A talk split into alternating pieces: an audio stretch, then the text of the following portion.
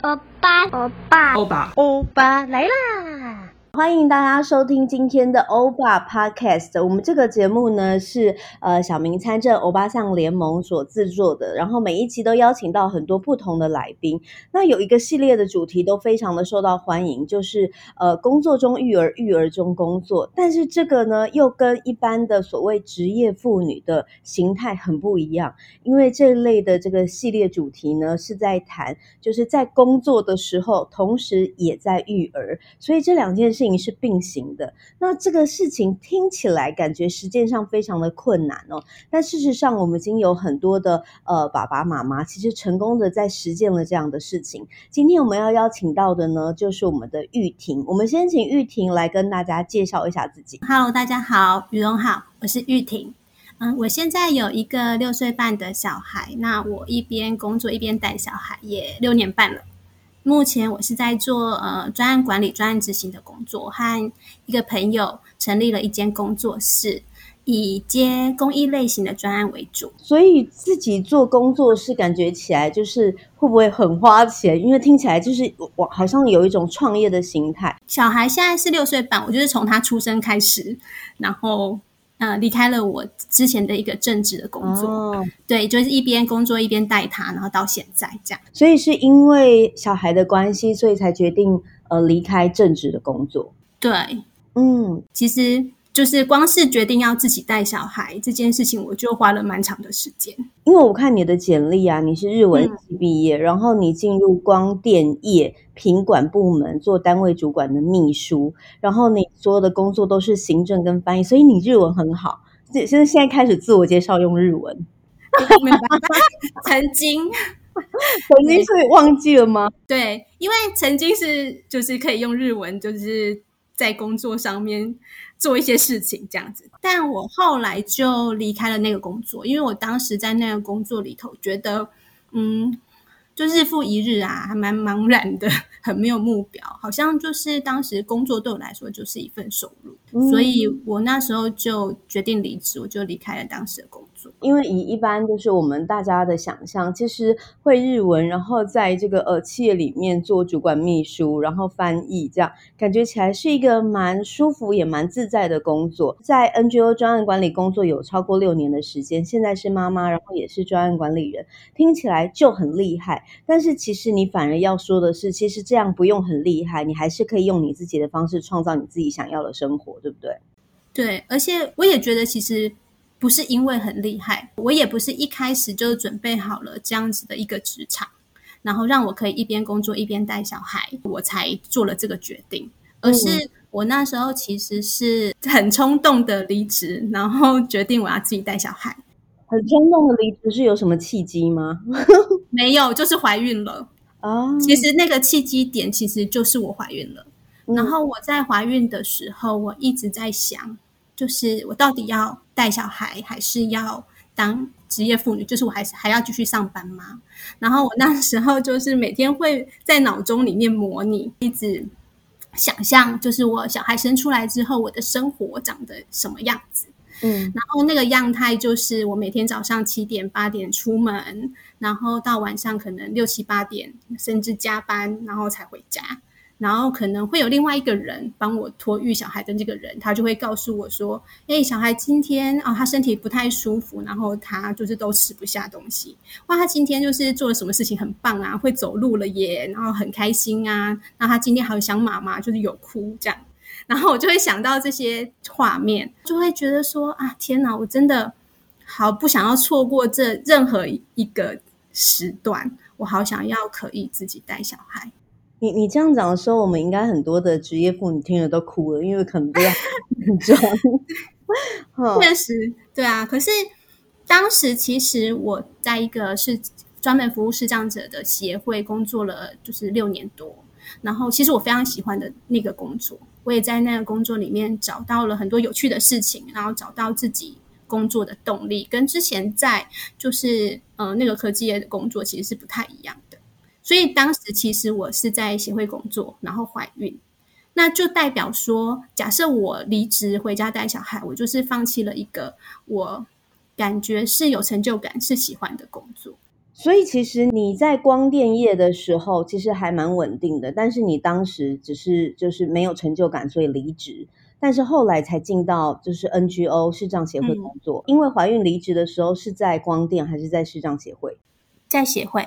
视障协会是你自己比较呃喜欢的工作，可是就算再喜欢，你还是因为孩子，然后你还是离开了这个很喜欢的工作。对，那我有一点好奇，所以视障协会里面的工作，你的形态是什么？因为它应该跟光电业很不同，对不对？很不同。而且另外，我有一个想象是，那你的家人没有反对吗？因为一般的就是传统的父母都会觉得光电业听起来应该比较就是科技，好像比较有发展性。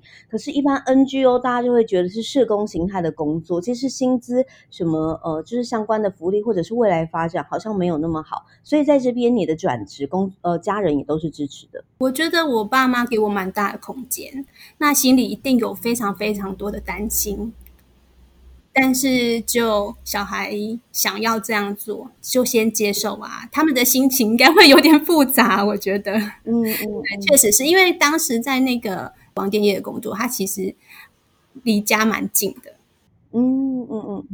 然后我进到那个视障协会，就是 NGO 的工作，其实是我上到台北来。我还离家了，这样，所以，嗯，整个状态对他们来讲都有蛮大的冲击。这个协会工作，呃，也是一个契机啦，对，因为我毕竟不是呃社工背景，对，所以其实我当时也不知道我在一个 NGO 工作是什么样子。我切换工作的时候有一个空档，然后我就到了这个地方去，有点像是半打工帮当职工的的状态这样。然后才知道说哦，原来有这样子的一群人在做这样工作。后来，嗯，他们就刚好开了一个职缺，然后我就进去做了这个工作的正职。我在协会是负责他们有一个点字出版中心的业务，然后这个点字出版中心可以把它想象成是一个翻译出版社的概念，这样就是我们会把一般的图书翻译成点字的版本。教科书翻译成点字的版本，让视障者可以使用。然后我们也会办活动，譬如说我们嗯、做了介绍花莲的一些小农的书，我们就带视障者到花莲去翻译了，就是跟台北文化历史有相关的书，我们就到大稻城去走读，然后邀请作者来做一些分享。所以在非营利组织工作的形态跟在光电业工作的形态，对你来说就是有不同吗？比方说工作时间是更长或更短呢？或或者是有享受到比较多的自由或自主吗？应该是说，它两个其实完全不一样的领域。然后加上我刚刚有说，我其实不是社工背景出身的，所以其实一开始就是从零开始学习。觉得这个有非常多的就是自学 在里头，这样对。然后我觉得对我来说最大的不同，应该是那个心境上。就是我刚刚有说，我透过这个工作，其实有找到我自己对工作的热情。就是我找到了有里面有一件事情是我很喜欢的。嗯，我可以用一个我印象比较深刻的事情。当时我们就是办了一个两天一夜的活动。然后在这个活动结束之后，有一位非常年轻的志工来跟我分享，就是他说，就是他来参加这个活动的时候，他其实自己在他的行李里面塞了两本书，嗯，因为他的想象是一个视障者应该是行动很不方便的，嗯，所以他可能只能够呃站在定点。那有这样空档，或是晚上无处可去的时候，他就把书拿出来啊，念念书给他听，这样比较不会无聊。嗯嗯，结果那个两天的活动，他其实根本就没有机会把书拿出来，因为他协助的、他陪同的这位视障者比他还享受整个活动，而且这个空档，这个晚上的时间，他们两个光是呃说彼此的生命的经验的故事就讲不完。这一个人就像一本书。比他带的那两本书还要更有趣，嗯，这一些过程其实我感受到的是，我创造了一个事情，一些事情，然后参与在其中的人，他们是透过这样的事情去扩充了自己的视野，嗯，他们得到的成就感，我也是，我觉得我这样的助人工作是我很喜欢，然后我想做的。我觉得这就是跟我前一份在 光电业工作最大的不同啦。前一份工作就是把事情做好，但是在这边工作重新找到了跟人的连结。既然它是一份那么喜欢的工作，吼，然后但是要离职，我觉得那个那个割舍是很不容易的。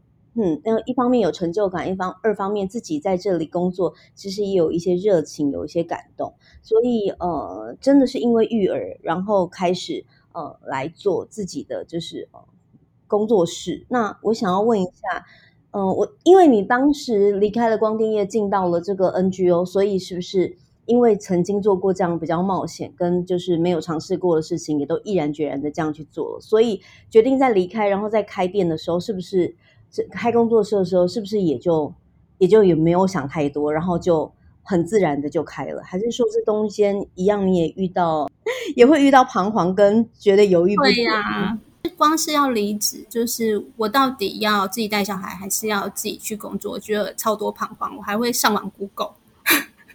就是 Google 如果输入就是什么全职妈妈，然后它就会有非常多什么优缺点解析的文章，讲、嗯、什么星座的、啊？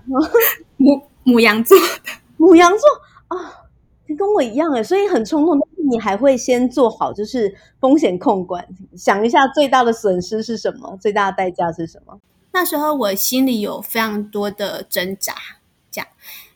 其实我的爸爸妈妈和婆婆都很愿意协助我们托育小孩，嗯，所以当时我其实会有一种心情，觉得自己好像辜负他们的好意，嗯，然后也会觉得自己很浪费，就是明明有资源，然后你还不去使用，嗯，对经济也会有担心啊。如果我们家只有一份薪水，还是一份半，我要养小孩还要缴房贷，这样够吗？这样，然后也会觉得。那我如果等孩子大一点上学，再回职场，然后算一算自己可能已经四十岁了，还会有人要请我吗？嗯，对，对，会这样反反复复的，一直不停的，就是自问啊，然后怎么办啊？对，可是想要陪小孩的心情也是越来越强烈。不过，我觉得玉婷的这一些。问题跟挣扎，应该是很多的女性她们在怀孕的时候都会共同有的苦恼跟困扰。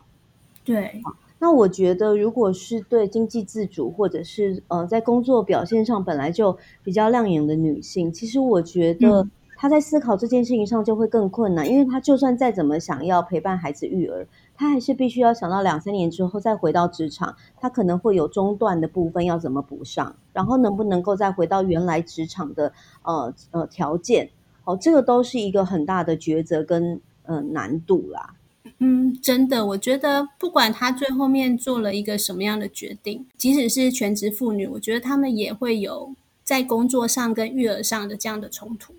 所以当初自己心里头还是有感知到自己比较想要育儿，那最后呃，你还是诚实的跟你婆婆跟你的母亲说了吗？对，OK，那所以担心家里的经济的部分也，也也后来嗯、呃，是另外一半有支持。对，就是嗯、呃，我的家人，我。婆婆或是爸爸妈妈，大家嗯，后来都同意说，那我就是自己带小孩。可是我觉得当时他们的心情，可能也会觉得啊，那他可能就是半年后、两年后育婴留职停薪结束，还会再回到职场吧。嗯，但他们其实没有想过，在那个时候我就已经决定，我想要朝的方向是一边带小孩，我也要一边工作。所以那时候你离开了，就是呃视障协会的工作，你自己想象到的，一边带小孩，一边就是呃工作，你有想过那个工作形态可能是什么样子吗？没有，想不出来，因为当时的工作有点呃这样子的助人工作或是专案工作，我是要怎么样用一个 part time 的形式接？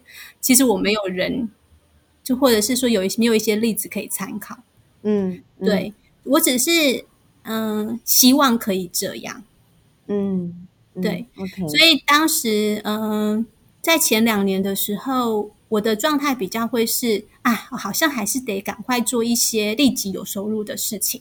嗯，对，所以就有试过各式各样的打工，或者各式各样的工作。真的吗？所以你那时候是怀孕中还是已经生出？已经生小孩了。嗯，然后我在协会的工作就做到我生产前一周。哦，对，就做好做满，然后离职，嗯、然后去生产。所以生完小孩之后做各种的打工，哪一类型的打工？哦，我有做过保姆啊，哼，就一边带自己的小孩，一边带别人的小孩。天哪，哦，然后有去早餐店打工，嗯、就在先生早上呃要上班之前，然后比如五点到八点半到九点这样。哇这真的是太想育儿了耶！然后，嗯、对对对，还有做过一个，就是有点类似像大卖场的行销工作，就是大家会去卖场看到很多的试吃人员啊。天呐，我们的疫情真的没有极限呢，各种类型都可以耶。对，然后我后来就还当了那些试吃人员的小班小班长，这样我就是负责假日的时候，我就负责骑摩托车，然后到各个卖场去看大家有没有在定点上。然后有没有照我们嗯、呃，就是说好的这个流程操作？然后有一些问题就协助他们排除这样子。嗯，那那时候也是带小孩去？没有，六日。对，就是、六日，这个就是六日。先生有就是嗯、呃，周休二日的时间。那早餐店就是他还没有出门上班的时间，这样子。也有一段时间，之前的协会有让我做一个 part time 兼职的，做一些文书工作，这样。哦，了解。OK，所以其实这两年的时间，你等于是还在摸索，也也也觉得就是育儿为主，嗯、但其他这些工作好像就是兼职，有点打杂，然后可以做什么就做些什么的概概念这样。那后来是什么样的转折，然后决定开工作室？我觉得是好运气来了。对，当时呃有一个好朋友，就是我一起在协会工作的同事。那其实我们从我生产之后就一直呃有在讨论这样，比如说开工作室接案的可能性。就像刚刚说的，他其实没有潜力可循，我们就是一直在呃想办法这样。我们一直到二零一七年才接到了第一个案子。你开工作室的时候是几年？正式的登记是二零一九年，所以确定接到案子之后，然后才正式觉得这是一个可以稳定呃前进的方向，然后二零一九年才登记。是那时候接到这个第一个案子，我会说好运气来了的 原因，也是因为当时其实这个案子的主持人他是来请我们帮他找人的，因为他想要找一个有在 NGO 工作经验的人来接这个专案。那他知道我们曾经在协会工作过，所以他来问我们说：“哎，那你可不可以有人可以推荐给我啊？”这样，嗯嗯，然后我们就毛遂自荐的问他说：“那你要不要请我们？”嗯嗯嗯嗯嗯嗯嗯，我们那时候呃就主动的跟他提，呃，希望是用结案的方式，而且是呃不是一个人而已，是多人，然后也不会固定到办公室去。而且我也很诚实的告诉他，如果偶尔会需要进办公室处理事情的时候，我是会带着小孩去的。所以，其实你那个在谈专专案条件的时候，你已经把你整个育儿的需求，就是也一并想进来了。对，他同意了，我们就接下这份工作。嗯，所以这个案子这样一接，它就是一年为期这样子吗？对，但是它呃也算是就是呃。持续到现在，我们都还是有在执行这个专案。好，那所以现在你们呃工作室是只接一个专案，还是说未来可以接不同形态的呃公益或者是不限公益的这种专案形态工作？中间这期间就是案量有多多少少。那今年度是呃只剩下一件。嗯，OK。所以其实说哦，我开了一个工作室，然后呢就是。接案这样子，但它其实就是在我们一边育儿，然后一边可以负荷的工作量去做调整。所以也就是说，这个工作室的目的不是在让你们两个人可以有更大的经济的富裕，或者是你们也没有要立刻的扩充更多的案量，对不对？对，嗯，就是维持经济上的稳定，然后两个人工作的心态跟状态是自在跟舒服的。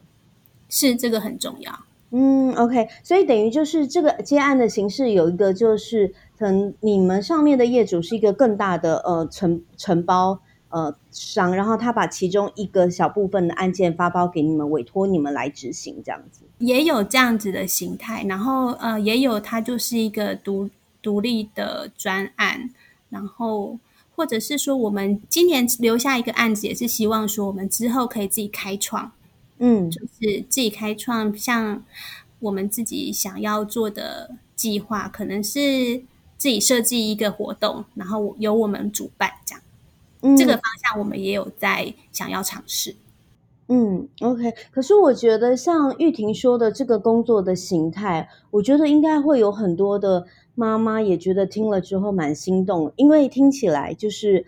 呃，比方说我们上上集的时候有访问过 Zoe，Zoe 是策展人，那听起来就是一个很很专业，然后他要跟各种不同的专业或者是影像工作者，或者是外国的呃影展，就是等等要有一些联系跟接洽，他需需要专业在身。那呃上一集的 Sophia 谈到的，他可能也需要瑜伽的专业技能，可是这个专案工作感觉他好像有一点行政，然后有一点执行，然后有一点需要。统筹的概念，可是好像是很愿意做好这件事情就可以确实做好，所以有没有思考过？诶，这个形态可以有纳入更多不同的的育儿中的妈妈，然后也一起来投入这个相关，不会想要扩扩展吗？我觉得这可能可呃是一个可以努力的方向。哈 哈 OK，好，所以呃仔细来看一看，就是说现在这样的形态对你来讲，它其实还是可以持续稳定的。呃，长久的继续走下去，对不对？目前是这样。然后目前的工作室就是两个人，就是我跟我的好朋友两个人这样子。OK，所以工作室就就两个人。我本来想说开一间工作室是不是要十几万，还是要百万资金？所以其实没有，其实没有哎、欸。而且就蛮蛮有趣的，就是你还是得开一个公司的账户，然后我要到银行去开户这样子，然后他就会有一些表单需要填写的时候，他就说：“哎，那可能还是需要请你们写职称哦。”然后我想说：“啊，那就两个人职称是要怎么填？”所以我们目前一个人是负责人，一个人是总经理这样。哦，所以一个等于算一个董事长，一个总经理，两个职称都很大这样子，两个职称都很大。对，OK，好，然后也也目前做起来都还蛮开心愉快的。嗯，除了在经济上可以有一个稳定的收入之外，我觉得在做的事情也是，嗯、呃，回到我自己喜欢的，所以这样的心情就会觉得蛮稳定，然后也很开心。我自己在想说，嗯、呃，其实一方面是很蛮稳定跟蛮蛮开心，但一方面我其实也蛮想要。呃，请你们继续聊，因为听起来就是一边育儿一边工作，好像怎么很顺利，然后就是又好像有一种很自在的感觉。但我们下一集的时间可以多聊一聊，嗯、真的有那么好吗？这中间没有一些就是困难或者是什么点吗？我们可以聊一些更实际的细节。不过回过头来，我在想说，玉婷也许可以给呃很多。比方说，现在也正在怀孕当中，或者是现在是职业妇女，然后一边也在开始思索或苦恼自己的人生是不是要一直这样下去的的女性或者是男性，可以来呃想一下，就是一边育儿一边工作这件事情的实践，就是我到底需要靠什么，我才能够真的往这一条路走下去？你自己有没有一些你自己的过来人或学长姐那个心情，觉得呃可以给大家分享一下，看怎么样？也可以支持每一个人去开创属于他们自己这样的道路。我自己觉得我并不是有很特殊的专长，然后也不是在那个做决定的当下或是之前，我就先去准备了一个，就是他会愿意接纳我一边工作一边带小孩的职场。嗯，好像回头看会觉得自己有点蛮冲动的这样。嗯，里面。也有非常多试错的经验，然后有很多的挣扎跟害怕。但是这些试错或是挣扎，你当时嗯做的决定，我觉得他后来还是带给我了收获，也给我养分。嗯，再坚持一下，就是我当时就会觉得说啊，那真的做这个工作对我有收入，可是我还是没有办法回到我自己的喜欢的路上啊，然后会觉得有点沮丧。可是当时我都还是告诉自己说，再试试看好了，再坚持一下，也许后面会有机会。嗯，然后也就在那个机会出现的时候，我就等到那个机会出现，然后去把握它。所以其实那个再坚持一下下，我觉得这个是很有趣的点哦。因为那个坚持一下下，不是坚持做自己不喜欢做的事或不喜欢的角色上再坚持一下下，嗯、是那个你在坚持一下下的过程当中，你其实做了很多的探索，很多的尝试，很多的就是因因为你也花了两年的时间去打工摸索跟等待，可是知道就是哎、嗯，你知道这个对了的时候，那个一切就对了。嗯对不对？对，嗯，好，那呃，我觉得是一个蛮，我觉得蛮鼓励人心的故事耶。那个主题，我觉得玉婷定的很有意思，就是不需要很厉害，也能够实践一边工作一边育儿。好，那呃，我觉得接下来的下一集，我们就来继续来聊一聊，就是真的实际上进到这个场域工作的时候，有遇到什么样的困难跟挑战，然后是怎么样来协助你自己穿越过去的。那我们今天先谢谢玉婷的时间跟分享，我们把那个细节留到下一节的时候继续跟大家来聊。那今天先谢谢玉婷哦。好，谢谢雨哦。